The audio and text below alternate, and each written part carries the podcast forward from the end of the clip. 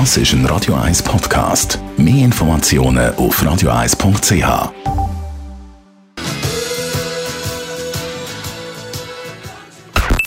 Die Morgenkolumne auf Radio 1. Präsentiert von Autop und Stützliwösch.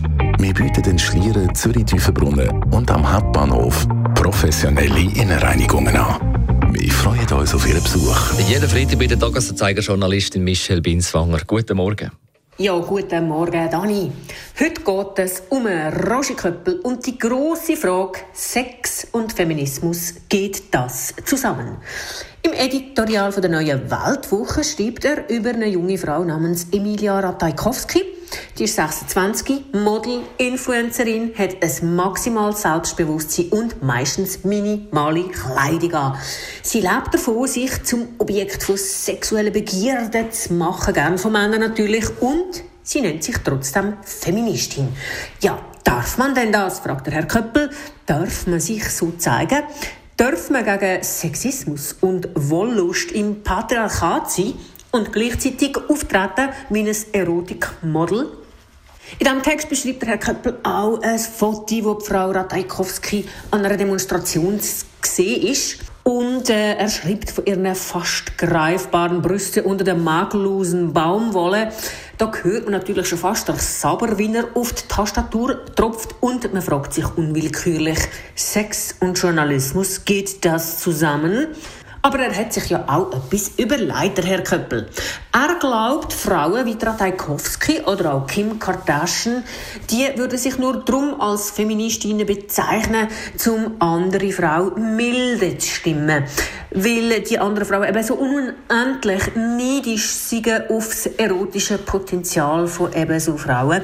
Ähm, Feminismus als Beschwichtigung nennt das der Herr Köppel, weil die Frauen ja bekanntlich so unendlich stutenbissig sind. Er sagt ja auch gern, Feminismus, das sei Rach von den hässlicheren Frauen an den Männern mit den schönen Frauen. Mit Verlaub, das ist natürlich gequirlter Bullshit. Ich glaube, der Herr Köppel hat ein paar Sachen am Feminismus nicht verstanden. Es geht doch nicht um schön oder nicht schön. Es geht auch nicht darum, den Männern die Wollust zu verbieten oder um weibliche Konkurrenz. Natürlich gibt es Frauen, die, die Frau Ratajkowski kritisieren. Und viele finden sie gut. Es ist heutzutage nun mal Mode, über so Sachen zu streiten. Aber das ist doch nicht der Kern vom Feminismus. Da geht es um gleiche Rechte und Chancen. Es geht darum, dass Frauen selber dürfen über ihre Körper entscheiden und es geht darum, sie vor sexueller Gewalt zu schützen.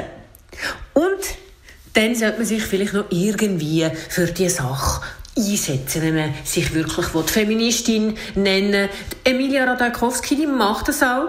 Die spendet sehr viel Geld für Fraueninitiativen. Das heißt natürlich nicht, dass alles, was sie macht, darum auch feministisch ist, wenn sie im Supermarkt ein Avocado kauft oder nackt durch ein Video tanzt. Aber das interessiert natürlich der Herr Köppel nicht so sehr. Die Morgenkolumne auf Radio 1 der Tagesanzeiger-Journalistin Michelle Binswanger. Das ist ein Radio 1 Podcast. Mehr Informationen auf radio1.ch.